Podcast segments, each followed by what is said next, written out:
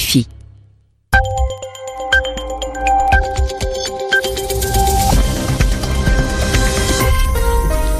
Radio France Internationale, il est 20h en temps universel, 22h à Paris. Florent Guignard. Bonsoir, bienvenue, c'est le journal en français facile que je vous présente aux côtés de Zéphirin Quadio. Bonsoir Zéphirin. Bonsoir Florent, bonsoir à tous. Au sommaire de ce journal Zéphirin, une lourde attaque des talibans contre une base de l'armée afghane. Une, entre 20 et 50 morts selon des bilans encore incertains. Le mystère de l'attentat contre le bus du Borussia Dortmund est résolu. En Allemagne, la piste politique a été abandonnée. Un homme a été arrêté. Il voulait gagner de l'argent en pariant sur la disparition de l'équipe de football. En France, 24 heures après l'attaque des Champs-Élysées à Paris, on apprend que l'assaillant avait été arrêté au début de l'année avant d'être relâché faute de preuves. Et en ce dernier jour de la campagne présidentielle française, une polémique a éclaté sur l'action du gouvernement en matière de terrorisme. Le journal. Le journal. En français facile. Et on commence par cette attaque des talibans en Afghanistan, attaque particulièrement meurtrière. Les talibans en guerre contre le pouvoir de Kaboul ont attaqué une base de l'armée afghane. Le bilan est encore incertain, mais il s'annonce très lourd, entre 20 morts selon les autorités afghanes et même plus de 50 morts selon un porte-parole de l'armée américaine. Pour mener leur attaque, les talibans se sont fait passer pour des militaires. Juliette Garbrandt nous a rejoint en studio. Cette base militaire, Juliette, c'est celle de Mazari Sharif, la principale base militaire du nord de l'Afghanistan et en principe ultra sécurisée. Oui, mais pas assez, semble-t-il, Florent. Une dizaine d'hommes en uniforme, vous le disiez, à bord de deux véhicules militaires ont réussi à passer sans encombre les points de contrôle avant d'entrer dans la base en expliquant qu'ils transportaient des blessés. L'attaque, rapidement revendiquée par les talibans, a commencé vers 14 heures heure locale. Les assaillants ont principalement visé une cantine et une mosquée. Ils sont restés retranchés plusieurs heures dans cette mosquée où se déroulait la prière du vendredi. Selon le ministère de la Défense, sept attaquants ont été tués dans l'attaque, deux se sont fait exploser et le dernier a été arrêté. Et cette attaque, Juliette, elle intervient deux jours après la visite du ministre de l'Intérieur sur cette base. Oui, Florent et le ministre avaient déclaré il n'y a pas de bons ou de mauvais talibans. Tous ceux qui s'en prennent aux forces du gouvernement sont des ennemis de l'Afghanistan.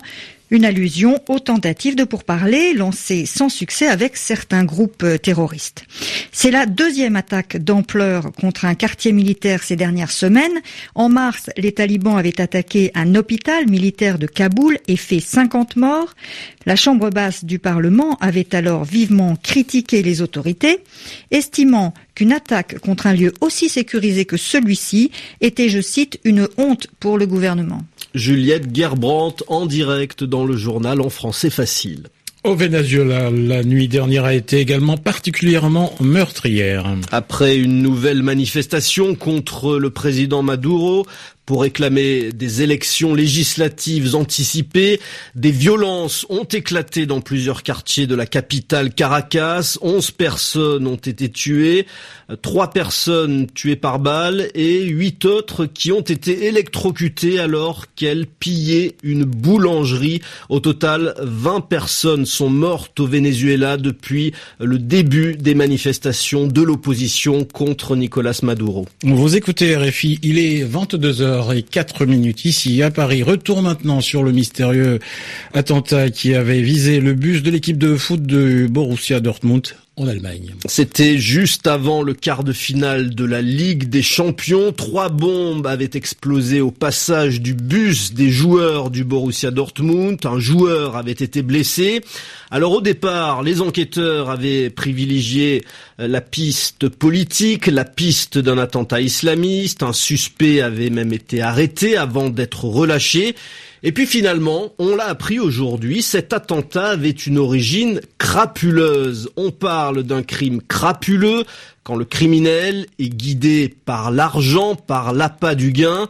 La police allemande a arrêté un homme à la double nationalité allemande et russe. Il espérait gagner de l'argent après avoir provoqué la chute des actions en bourse du club de foot.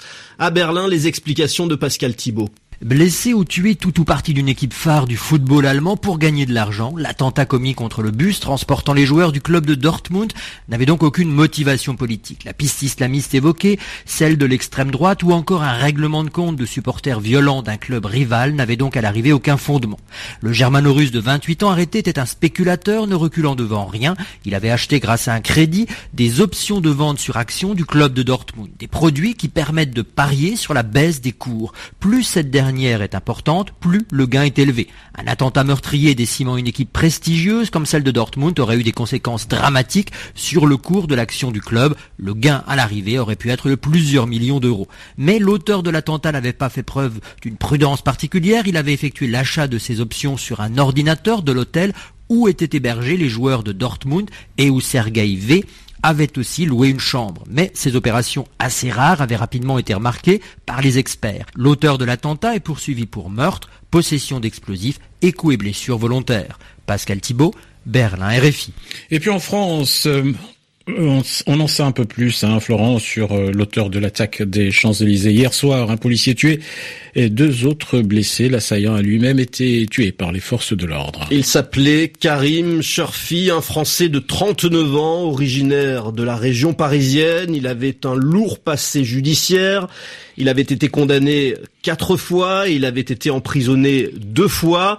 Au début de l'année, il avait été placé en garde à vue pour des menaces contre des policiers, mais il avait été relâché par manque de preuves et selon le procureur de Paris, il n'avait montré aucun signe de radicalisation pendant son dernier séjour en prison. Cet attentat est intervenu à trois jours du premier tour de la campagne présidentielle française et certains candidats ont critiqué le gouvernement. C'est le cas de Marine Le Pen et de François Fillon qui a mis en cause le gouvernement. Je n'ai cessé d'alerter le gouvernement et mes compatriotes sur l'ampleur et sur la profondeur de ce totalitarisme qui s'est donné pour but de détruire notre civilisation et d'abattre tous ses adversaires de l'Asie du Sud-Est jusqu'à l'Afrique occidentale. Certains n'ont, semble-t-il, pas encore totalement pris la mesure du mal qui nous agresse et que, pour ma part, j'entends combattre d'une main de fer. Notre ennemi a un nom, l'islamisme radical. Il a un visage, celui de la haine. Il n'a qu'une obsession, la terreur. Notre réponse doit être globale et totale. De Raqqa à Paris, de Mossoul à Magnanville, nous sommes en guerre. Il n'y a aucune autre alternative. C'est eux ou nous.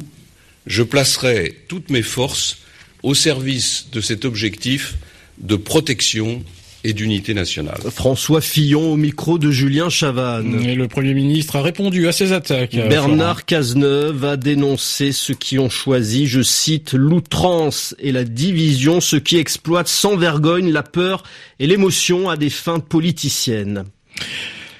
Et puis Jean-Luc Mélenchon, lui, organisait un apéritif dans un jardin public de Paris, le parc de Belleville.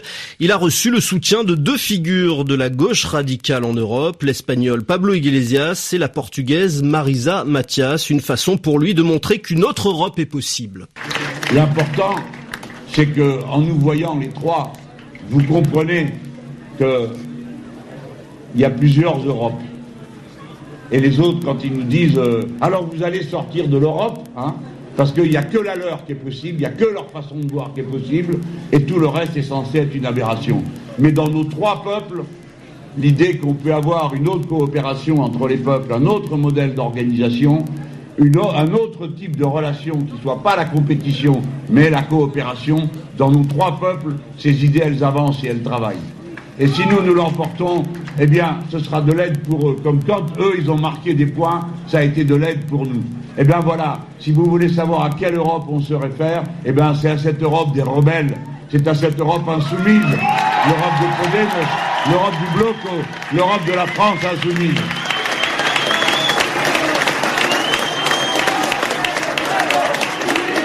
Jean-Luc Mélenchon au micro d'Anthony Latier. C'est la fin de ce journal en français facile.